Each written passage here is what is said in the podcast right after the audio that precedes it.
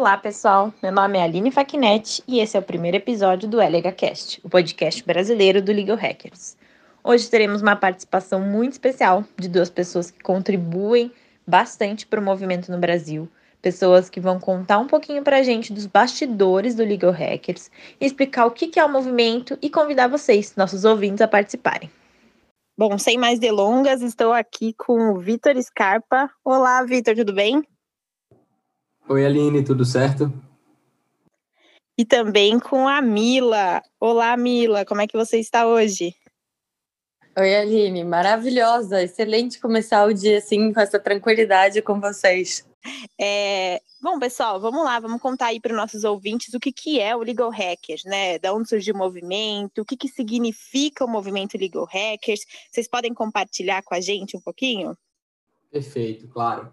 Então, pessoal, o Legal Hackers nada mais é do que uma comunidade, né? Um, um movimento de pessoas, um movimento voluntário, é, de pessoas apaixonadas né, por essa interseção direito e tecnologia. Tanto onde a tecnologia pode ajudar o direito a ser mais eficiente, mais acessível, mais aberto, e também de onde o direito pode ajudar a sociedade a se adaptar a essas mudanças tecnológicas que a gente vem vivendo. Então, entender melhor questões regulatórias, fazer com que a gente consiga se adaptar melhor a tudo que vem acontecendo.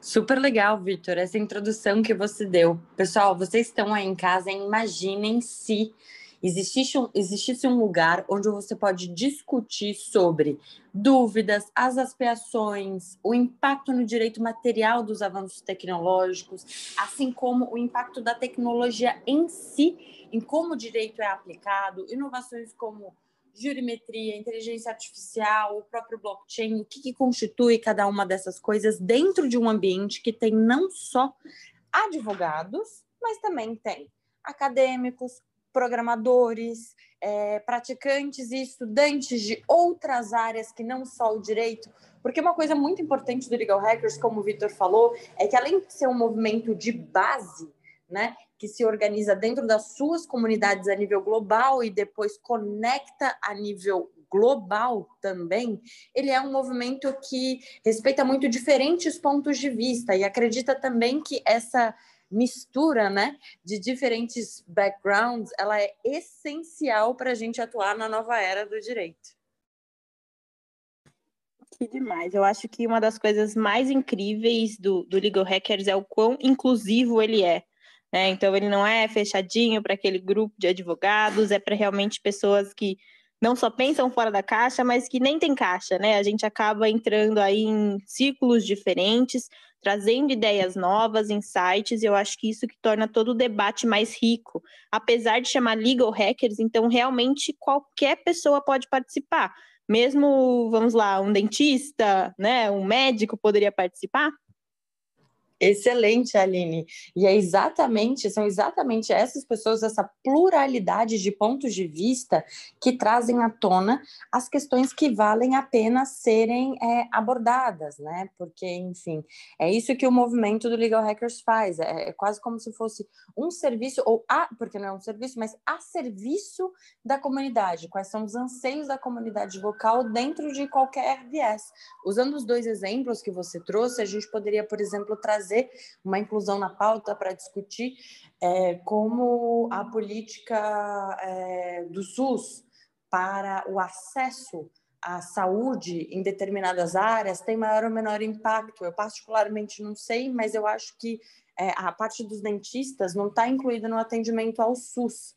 Né? Pelo menos não de forma nacional e de forma acessível.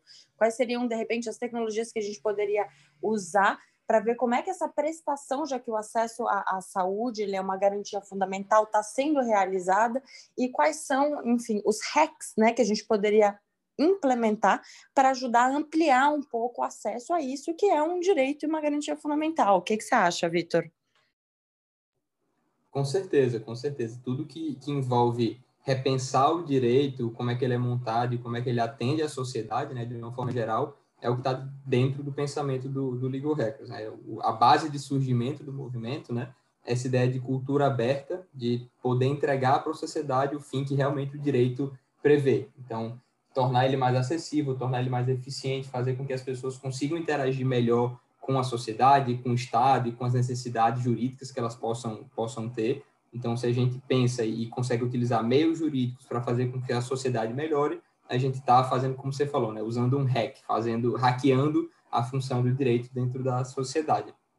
Às vezes eu, eu ouço, né, que as pessoas acham que hack ou hacker é uma coisa ruim, mas eu acho que cabe aqui a gente trazer para os nossos ouvintes que quando a gente fala hackeando, hack, na verdade, não é com aquele viés de invadindo, que é, na verdade, uma concepção errada, né? Algum de vocês quer comentar um pouquinho sobre isso?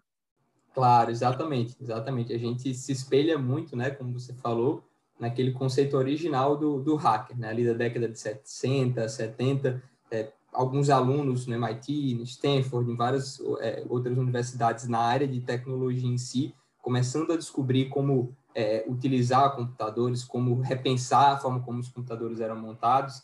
Então, a gente tem um, um grupo em particular que inspira muito o movimento, que é o Clube de Ferromodelismo do MIT, que eram alunos lá que eram apaixonados por esses modelos, né, maquete de ferrovia, e aí o, o, centro do que eles pensavam é utilizar a criatividade, o, o, conhecimento técnico que eles tinham, né, a ideia de processo às vezes vale mais do que o simples resultado, para fazer com que eles se debruçando sobre um modelo que eles estavam analisando tornasse aquele modelo melhor. Então a gente tenta sempre aplicar essa realidade, essa lógica para o direito, é usar o que a gente tem de conhecimento, o que a gente tem de habilidade e fazer com que aquilo seja melhor. Isso é basicamente o que move o hacker original, né?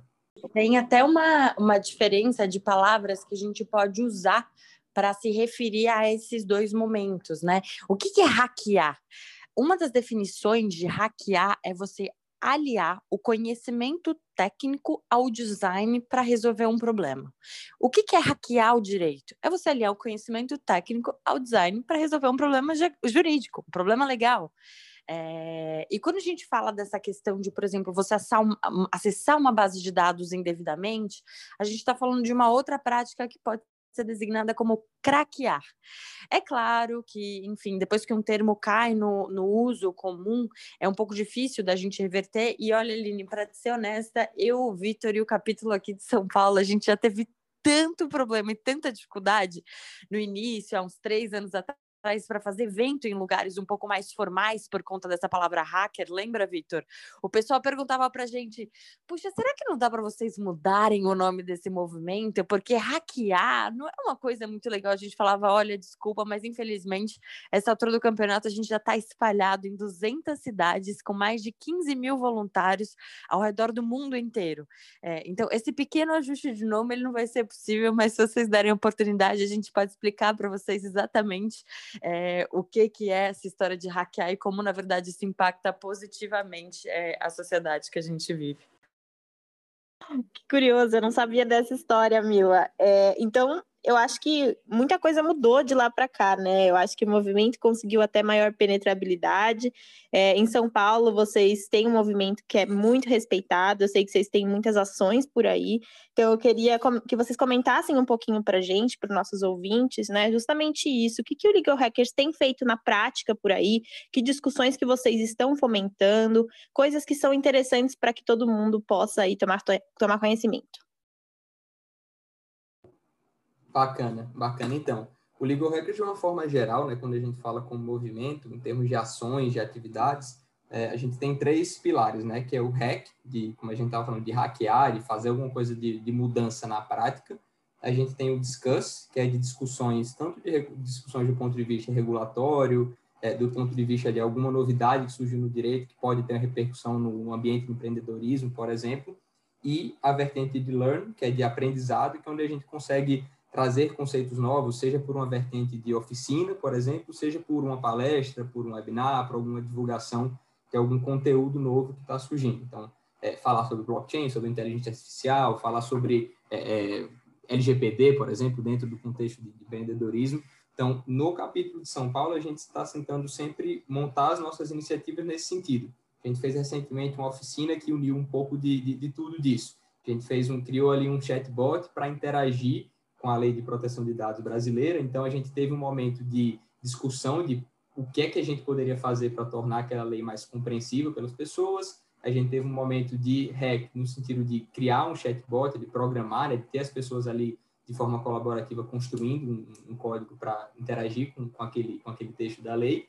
E a gente teve um momento também do Learn, que era mostrando para as pessoas o que era um chatbot, como construir, falando um pouco sobre a LGPD também. Então, tentou sempre fazer um pouco disso. Acho que esse exemplo traz um pouco de cada coisa que a gente vem, vem fazendo recentemente.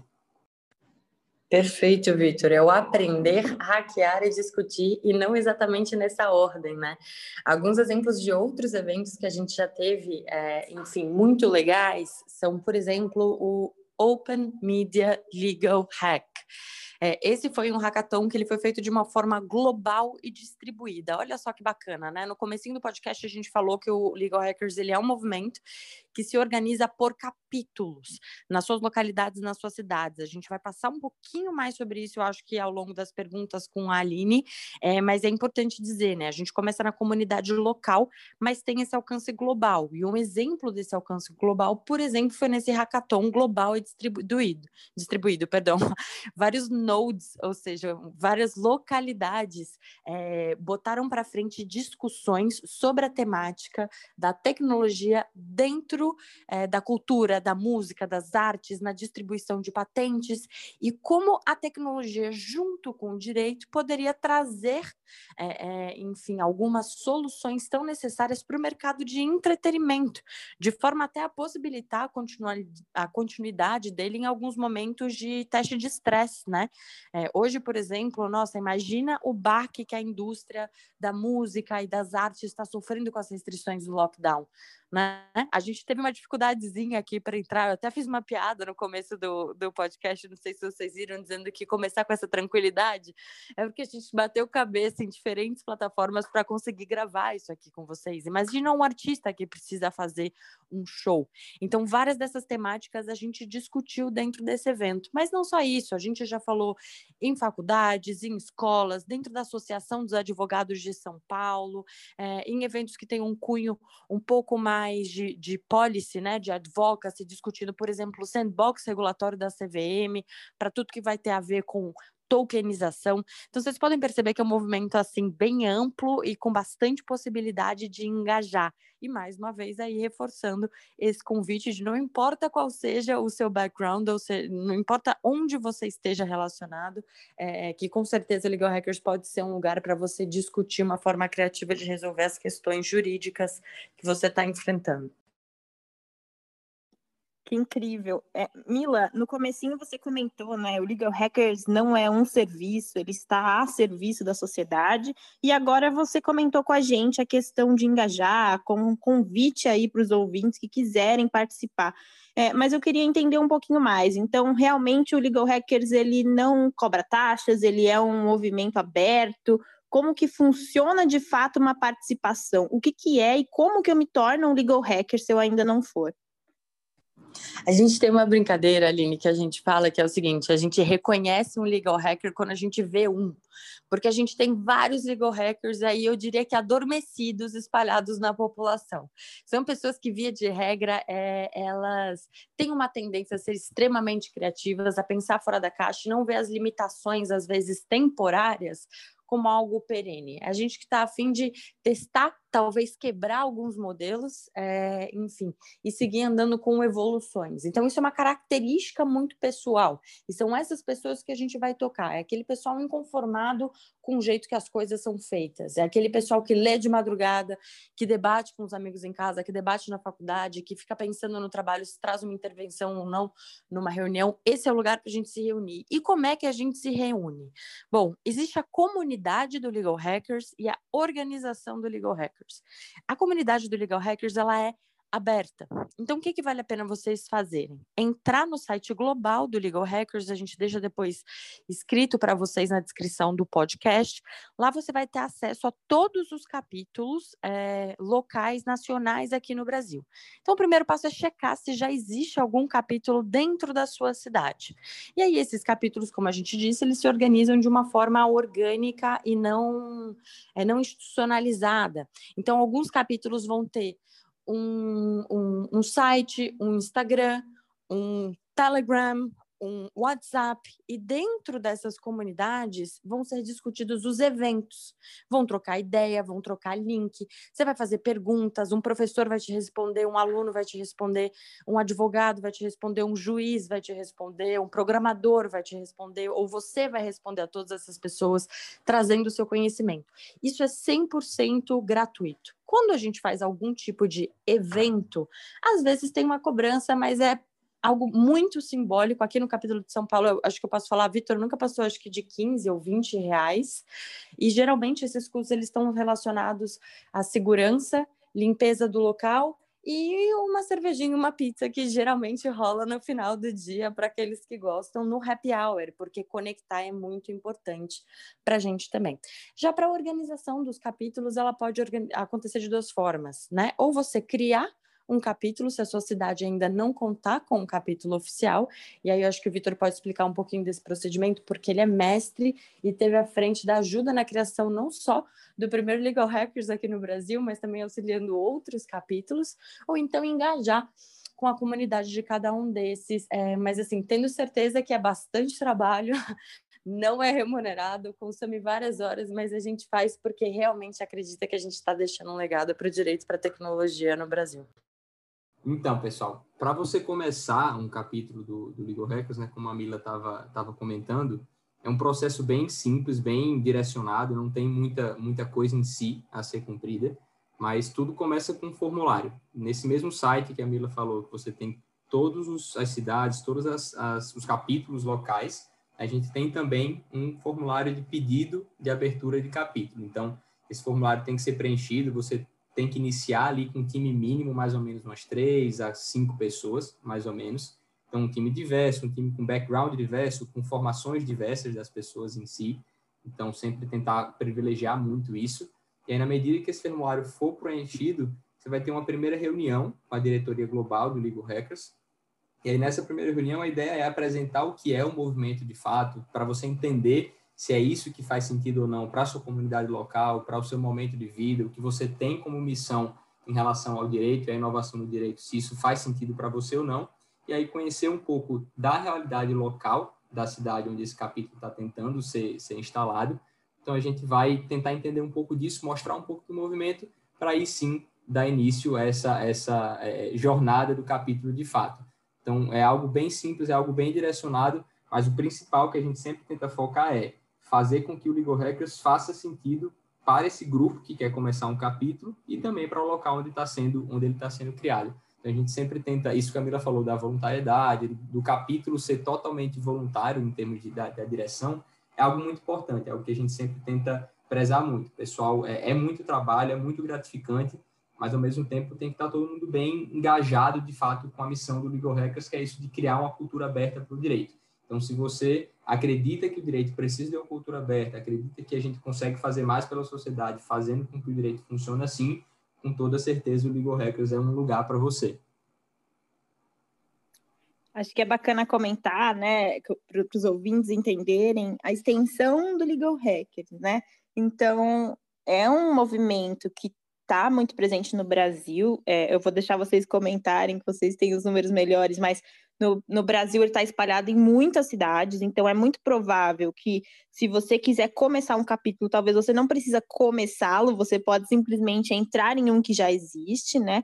E aí, se não existir na sua cidade, você pode ser esse agente transformador e criar o seu capítulo mas você também acaba tendo um suporte, um contato internacional, porque são pessoas com esse mesmo, essa mesma vontade que você, espalhadas pelo mundo. Então, em cada continente a gente tem, né, o Legal Hackers atuando. Se vocês quiserem comentar um pouquinho sobre essa extensão global e local do movimento, eu acho que vai ser muito bacana para os ouvintes conseguirem enxergar quão importante é o trabalho que está sendo feito ao longo do Brasil, né, e também pelo mundo inteiro.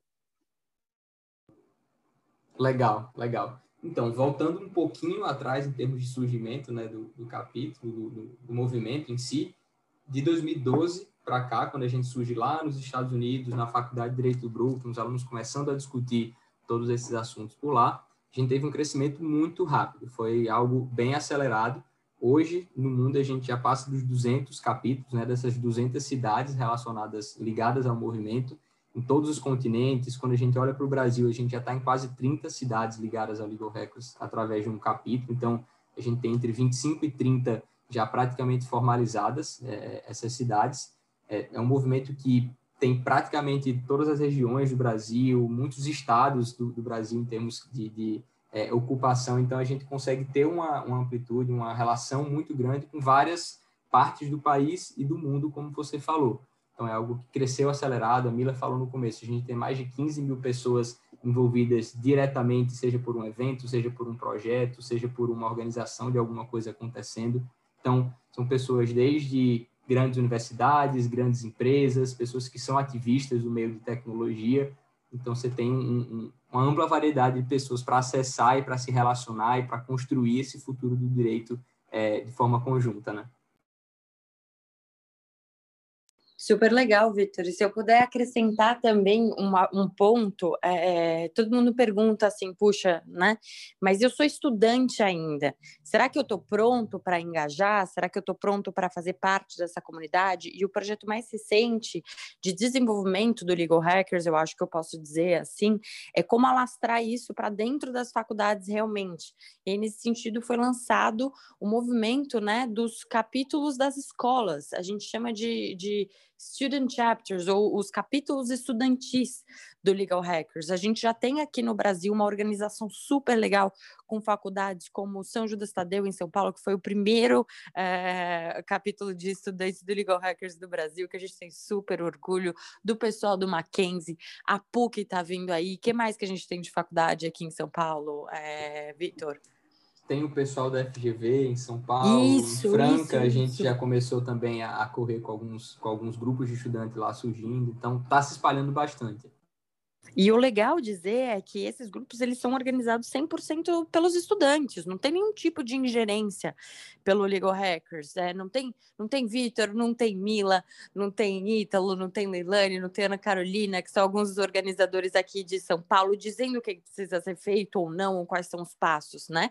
É um movimento que ele nasce dentro da criatividade do estudante, é, às vezes com o amparo da faculdade, em maior ou menor nível, mas para explorar isso dentro da realidade dos capítulos né? E é algo super bacana. Fora essa iniciativa, acho que vale destacar também, é, a nível assim de cooperação global, alguns grupos de estudo que aos poucos eles estão sendo organizados para vertentes temáticas específicas, né? Porque como vocês viram, a gama de assuntos é, é bem distribuída. Tem, tem um grupo específico dentro do Legal Hackers que toma conta de educação, tem um grupo específico que toma conta de advocacy and policy, tem um outro grupo que toma conta de é, serviços abertos para a operação do direito. Eu e o Vitor, a gente faz parte, respectivamente, é, do de policy e do de educação. E eu acho que tem algumas coisas interessantes aí, né, Vitor? Especialmente na vertente da da, da educação para a gente contar sobre o que, que é realmente ser um movimento aberto, né? O que, que isso significa na prática? Com certeza. Essa, essa ideia dos, dos temas que a gente vem discutindo e vem adotando como forma de atuar né, do, do Legal Hackers, tem muita coisa interessante surgindo. Falando um pouco desse do, da área de educação, né, do OER, Open Educational Resources, é, o, o centro disso, o foco é pensar, discutir, criar recursos de educação que sejam abertos, que façam com que o direito seja melhor compreendido e, e seja acessado por todo mundo. Então, desde você conseguir fazer, principalmente nessa fase que a gente vive hoje da, da pandemia, por exemplo, surgiram vários protocolos de como é, conduzir dinâmicas dentro da sala de aula, como conduzir uma aula online, como ensinar determinado tipo de assunto nesse, nesse formato que a gente vive hoje. Então, várias dessas boas práticas, dessas, desses é, é, é, formulários de como você conduzir. Isso foi compartilhado entre os colegas, então a gente consegue é, fazer com que as pessoas achem esses recursos, que, que as pessoas tenham esse tipo de, de material de forma muito mais é, acessível, de forma aberta. Então, não é só da perspectiva de você ensinar o direito de forma aberta e gratuita, de trazer conteúdo disponível dessa forma, mas você fazer com que a gente consiga avançar com o ensino do direito, com o ensino da inovação no direito nesse formato também. A gente sabe que é, é, ensinar inovação e direito, ensinar tecnologia dentro do direito, não é algo tão comum nas universidades brasileiras. Então, se a gente tem uma universidade, um professor, um, professor que já está acostumado com isso, por que não disponibilizar, por exemplo, material de aula? Por que não disponibilizar é, é, o currículo em si, quais são os tópicos que podem ser ensinados, que tipo de dinâmica você pode conduzir e fazer com que a gente tenha isso como base para fazer esse conteúdo chegar em cada vez mais lugares. Então, a ideia de recursos educacionais abertos é isso, é como é que a gente entrega materiais e como é que a gente faz com que a educação funcione de forma mais fluida e aberta para promover o direito dentro da sociedade. Perfeito. Isso eu acho que é uma das coisas mais importantes, né? Eu acho que, é, pelo menos na minha visão, no direito, a gente acaba se formando sem ter esse conhecimento que é a parte mais legal para mim, pelo menos do direito, né? A questão tradicional é muito importante, mas a gente precisa conseguir construir e pensar sobre os problemas atuais. E eu acho que levar isso para a universidade é essencial para que a gente se desenvolva como sociedade, para que as discussões nasçam ali e continuem a crescer perante a vida da pessoa, né? Então a pessoa vai entrar numa empresa, começar a trabalhar e ela já vai ter isso embutido no racional dela. Olha que bacana, a gente vai estar tá meio que ajudando a formar, né? Não, não a gente, mas a própria pessoa vai estar tá criando mecanismos dela ter esse racional e dela ir construindo a sociedade ao longo da vida produtiva dela. Então, isso é, isso é muito bacana. É... E se precisar, desculpa, é porque esse assunto, Aline, você já viu que a gente gosta, né? E se a pessoa precisar também de um, de um subterfúgio? Eu, eu olho às vezes para Legal Hackers como um mundo de Nárnia, sabe? Você entra em um, um dispositivo, é, pode ser o, o tal do guarda-roupa, mas no nosso caso é num evento, então numa sala de bate-papo, e aí você tem acesso ao mundo que às vezes não está disponível no seu trabalho, ou que não está disponível dentro da sua faculdade, ou que você não se sente confortável confortável para discutir. É, advogado sempre parte da premissa que não erra, né? Eu nunca vi nenhum advogado errar, ou pelo menos admitir que erra, né? É, essa é a brincadeira, mas a tecnologia ela parte de um outro lugar, ela parte do erro. A tecnologia parte da premissa do erro e a, e a advocacia ela parte do, do princípio de que não pode haver erro, né? E que esses erros eles são perseguidos, punidos, ajustados. E essa quebra de paradigma da gente ter um lugar onde você pode dizer, olha, isso não funciona. Isso começou errado. Como é que a gente itera e tenta trazer esse processo para um lugar onde tem um, um, algum tipo de resultado que é mais positivo? Isso me deixa super feliz. Muito incrível. E vocês têm atuação em policy, vocês comentaram um pouquinho disso, né? Eu acho que talvez seja bacana a gente pensar aqui e trazer para os ouvintes é, como que é a atuação em policy. Vocês tomam um partido, né? Então vocês tomam um lado e o defendem, ou vocês são mais neutros? Como que funciona a atuação é, do Legal Hackers também politicamente? Vocês têm algum tipo de atuação nessa frente ou não? Aline, é fantástica essa pergunta, porque traz espaço para a gente dizer de um dos pilares constitutivos da, da lógica do que, que é ser um legal hacker, né? E aí eu peço até desculpa pelos termos em inglês, mas como o Vitor colocou, é um movimento que nasceu é, nos Estados Unidos, na Faculdade de Direito do Brooklyn, tem, tem algumas coisas assim que a gente, enfim, acaba usando os termos em inglês e não em, em português, mas tem uma coisa que chama white hat or black hat, seria um, um, um chapéu né, de determinada, enfim, de determinado viés. O que a gente coloca é que a gente não assume como bandeira do movimento um determinado posicionamento. O que a gente faz é propiciar um ambiente respeitoso, equalitário, inclu... Ah, melhor do que equalitário, na verdade, um ambiente inclusivo para discussão é, de temas sobre perspectivas e óticas que às vezes seriam bastante conflitantes. E isso tudo num tom mesmo de aprendizado. A gente já conseguiu fazer coisas muito legais nesse sentido. Eu vou te dar um exemplo, Aline. Colocamos para discutir já algumas vezes representantes do Banco Central, da Comissão de Valores Mobiliários, da sociedade civil, é, de empresas de criptomoeda, de exchanges de criptomoedas, do pessoal das startups, cada um para defender o seu ponto de vista num ambiente né, ali tranquilo. E isso a gente sempre procura fazer ao montar qualquer painel, qualquer grupo de discussão, qualquer organização que seja, a gente pensa realmente na representatividade dessa pluralidade de ideias, porque, de novo, Aline, a gente não está, a gente está partindo do, do erro ou do que pode ser melhorado, né? Não vamos só chamar de erro. A gente está partindo dos lugares que merecem uma atenção. E é só realmente com a pluralidade de pontos de vista que é possível saber onde agir.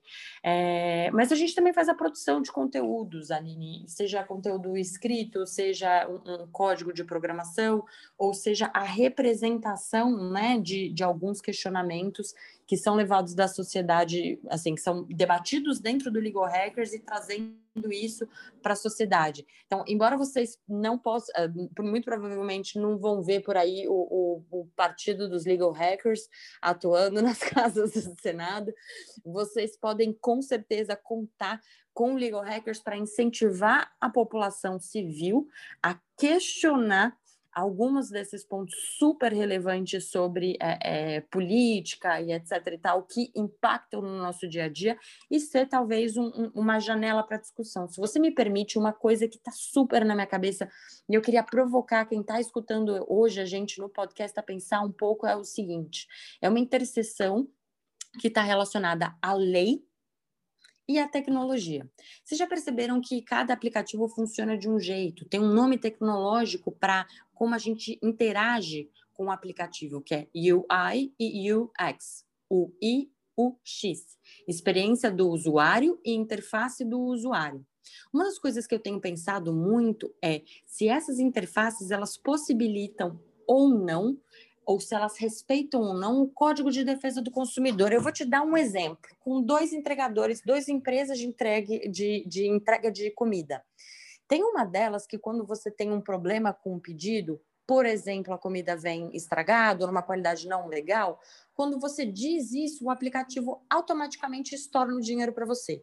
Já a outra, que é a maior concorrente, ela fecha o canal de comunicação, o serviço de atendimento com o cliente, e sugere a você que procure diretamente é, o, o, a, a, empresa né, que te forneceu o serviço. Vamos pensar um pouco. Por que, que as empresas aderem a esse tipo de tecnologia? Muito provavelmente porque elas não têm o back-office, ou seja, a estrutura para lidar com a quantidade de pedido. Se aquela própria plataforma que faz essa interface que tem a tecnologia se retira dessa equação, qual é o fardo que fica para o consumidor? Será que a gente não tem que pensar numa estrutura que pode virar uma proposição para, de repente, para o Senado? Será que alguém já discutiu UI e UX no Senado? Ou na Câmara? Ou com os vereadores? É, é, enfim, será que sabem qual é o impacto disso hoje em dia na tecnologia, não como uma barreira a segurança do direito, mas como uma barreira a você conseguir exercitar isso de uma forma mais fácil. Então fica essa, essa provocação para quem está escutando a gente hoje entender um pouco do que, que significa essa área de policy e o que, que a gente pode estar pensando juntos para propor. O pessoal que gosta do Legal Hackers é super antenado na tecnologia. Eu acho que a gente vai receber, espero que a gente receba alguns comentários com ideia para como levar essa frente para essa ideia para frente, esses questionamentos para frente aqui no Brasil. Incrível, eu já estou aqui pensando, cheia de ideias, depois a gente troca algumas figurinhas. Eu acho que tem muita coisa para a gente refletir e pensando dentro daqueles três pilares que você comentou, né? Do, do hackear, discutir, aprender, que é o que o Legal Hackers faz. Então, é, mesmo que necessariamente a gente não leve isso como uma proposta, eventualmente, de pólice de fato, a gente discutir isso dentro da sociedade pode começar a criar esses caminhos, começar a criar essa discussão e tornar necessária eventual regulamentação ou autorregulamentação ou sem regulamentação mesmo, pelo menos que traga algum tipo de conforto para o consumidor, ou discussões relevantes que transformem a sociedade, né? Então, eu acho que é, que é assim que nasce a sementinha. Gostei da sementinha que você plantou aqui e com certeza a gente fica à disposição para o que os ouvintes é, tiverem de ideias ou quiserem aí participar do movimento. É, pensando nisso, né, na participação do movimento, vocês querem deixar um recado para os nossos ouvintes que queiram integrar o movimento, o que, que eles fazem, o que, que eles podem esperar para o movimento em 2021. É, eu queria que cada um de vocês, vou pedir para o Vitor começar, deixe um recado de o que, que eles podem fazer, como contatar vocês, né? É, e também o que, que eles podem esperar para esse novo ano esperamos que aí tenha uma vacina, todo mundo esteja, né? É, que a pandemia passe, que a gente tenha mais possibilidade de se encontrar ao vivo também, para gravar o podcast também, né? É, e para conversar, para interagir, para tornar essas discussões em pessoa, de pessoa para pessoa, acho que fica muito mais bacana do que nesse cenário que a gente está vivendo hoje, em 2020. Boa, Aline, muito bom. Então, a gente falou ali, né? O, a forma de participar do movimento, ela é bem variada. A gente tem, é, é, vamos dizer, é, formas de atuar que vão variar de acordo com a disponibilidade, com o interesse, com, com a forma que você está pensando. Então, a gente tem, como a Mila falou no início, tem os organizadores do movimento, que são pessoas que estão ali no fim do dia trabalhando com a burocracia, com a parte mais de mão na massa, com o dia a dia do capítulo. Então, fazer com que o capítulo funcione, que a interação com a diretoria global funcione, fazer com que a gente mantenha um, um nível de atividade é, acontecendo ao longo do ano. Então, isso é o que faz parte da organização do capítulo, que normalmente e obrigatoriamente vai ter que ser um pouco mais restrito para a gente conseguir manejar e ter cada um conduzindo funções da forma correta. E a gente tem também a comunidade, os membros, né, o pessoal, os participantes da, da comunidade de uma forma geral. O que a gente quer fazer é que a comunidade seja cada vez mais ativa, que a gente não tenha apenas um, um, grupo de pessoas aguardando que a organização construa algo, ou bole algo, ou proponha alguma nova atividade para que essa comunidade possa participar. A ideia aqui é fazer com que você, que é da comunidade, você que quer se engajar com a comunidade, proponha muita coisa também. Não só propor no sentido de propor um evento para ser organizado, mas propor um projeto, propor uma atividade, propor algum tipo de conteúdo a ser criado. Então, o que a gente está bolando para 2021 vai muito nesse sentido. A gente quer ser viabilizadores das ideias, dos desejos, dos planos do pessoal da comunidade. A gente quer entregar uma estrutura que você consiga é, produzir conteúdo junto com a comunidade, que a gente consiga, é, bolar eventos junto com a comunidade, óbvio, respeitando a forma como vai ser isso feito em 2021, se presencial, se online, como é que a gente vai conduzir, conseguir conduzir, o que foi uma dificuldade muito grande. 2020, eu acho que veio para mudar muita coisa para todo mundo. Né? A gente é, iniciou um ano com vários planos, todo ano a gente faz o, o, chapter plan, que é o planejamento do capítulo, e estabelece mais ou menos ali várias ideias para conduzir ao longo do ano. Isso mudou praticamente tudo. A gente faz isso em dezembro do ano anterior, foi o que aconteceu. A gente fez isso em dezembro, chegou 2020, tudo mudou. Então, o que a gente quer para 2021 é isso é fazer com que a organização consiga viabilizar esses projetos. Então, é, juntar pessoas da comunidade que queiram produzir conteúdo, juntar pessoas da comunidade que queiram construir um projeto colaborativo, que queiram trabalhar é, na abertura de dados para que mais pessoas possam trabalhar com tecnologia em cima de dados jurídicos, fazer com que esses ambientes de discussão cresçam cada vez mais, como a Mila estava falando, ser um, uma arena para, de fato, as pessoas discutirem. Então, que a gente está estruturando para 2021 é isso, é que a gente consiga viabilizar projetos que a comunidade participe e se engaje, ao invés de ficar aguardando esses projetos surgirem e poder participar de um evento ou de alguma coisa do tipo. O meu convite seria muito assim relacionado a, a, a, ao sentimento que eu tenho quando eu lembro do Legal Hackers. Foi um ano super complexo, cheio de desafio para todo mundo. E eu posso dizer para vocês com certeza que a energia e o astral de você estar tá num lugar é, que te dá espaço para discutir as coisas de uma maneira mais leve, mais divertida, mais criativa, é, é inclusive assim um, um remédio é, é para a alma. Não tem um evento que a gente faça que não sai a gente emocionada que não saia capítulo novo, que não saia organização nova de estudante, que não saia projeto, que não saia parceria, é, enfim, isso é uma coisa que a gente sente muito. Então, pensando em tudo que acho que a gente viveu, né, pessoal, individual e coletivamente, dentro dessa pandemia. É uma forma de valorizar o que os humanos têm de melhor, que é essa troca da criatividade, do contato, da empatia. Então, essa é a minha mensagem para vocês. O Legal Hackers, ele é um lugar realmente não só de é, pode ser só de pensar, mas ele é um lugar de pensar e de executar o direito com criatividade. Provem, eu posso dizer que é altamente viciante e a gente fica à disposição de vocês é, para responder e para, quem sabe, né, é, planejar aí com um horizonte um pouco mais tranquilo e com a possibilidade de a gente se encontrar pessoalmente, novamente, em que pese também termos eventos eletrônicos, iniciativas digitais como essa que a gente está fazendo hoje para lançar esse podcast maravilhoso que vai trazer muita informação legal para vocês. Queria só aproveitar para dizer mais dois nomes Pri Danilo, que eu não tinha comentado mais cedo, então vocês já ficam conhecendo aí o grupo completo de indivíduos que toma conta hoje desse, desse projeto do Legal Hackers aqui em São Paulo, mas sem prejuízo das pessoas incríveis e de todos os amigos que a gente faz e fez ah, em todo o Brasil, né, Vitor e Aline, com essa iniciativa fantástica. Então fica meu convite aqui para vocês para partir do erro e da diversão para resolver os problemas do direito de forma criativa. Maravilhoso, Mila. E eu acho que é muito verdade tudo isso que você falou. Eu, eu mesma ingressei no, no movimento Legal Hackers esse ano, né? E eu posso comprovar que tudo isso que, que eles relataram aqui é muito verdade. Acho que é um movimento transformador e é um movimento em que a gente realmente pega o melhor do ser humano e faz isso em prol da sociedade. Então, fica o nosso convite. É, continuem acompanhando o podcast, a gente vai trazer muita novidade do Brasil inteiro, inclusive internacional. É, traremos algumas discussões que a gente tem fora do podcast para dentro do podcast para vocês conhecerem. E também vocês vão conhecer um pouquinho mais de cada capítulo do Brasil. Então, esperem aí ouvir muitos sotaques, muita pessoa incrível. E fica aqui nosso convite. Muito obrigada, gente. Obrigada, Aline. Obrigada a todos vocês é, que ouviram a gente. Obrigada, Vitor, por ser o parceiraço maravilhoso, incrível que eu poderia querer. assim como o resto do nosso capítulo, para encarar é, esse desafio. E venham, a, a piscina está quentinha, vai ser gostoso. Valeu, pessoal. Todo mundo convidado para participar do movimento, construindo na sua cidade ou se engajando onde ele já existe. Um abração.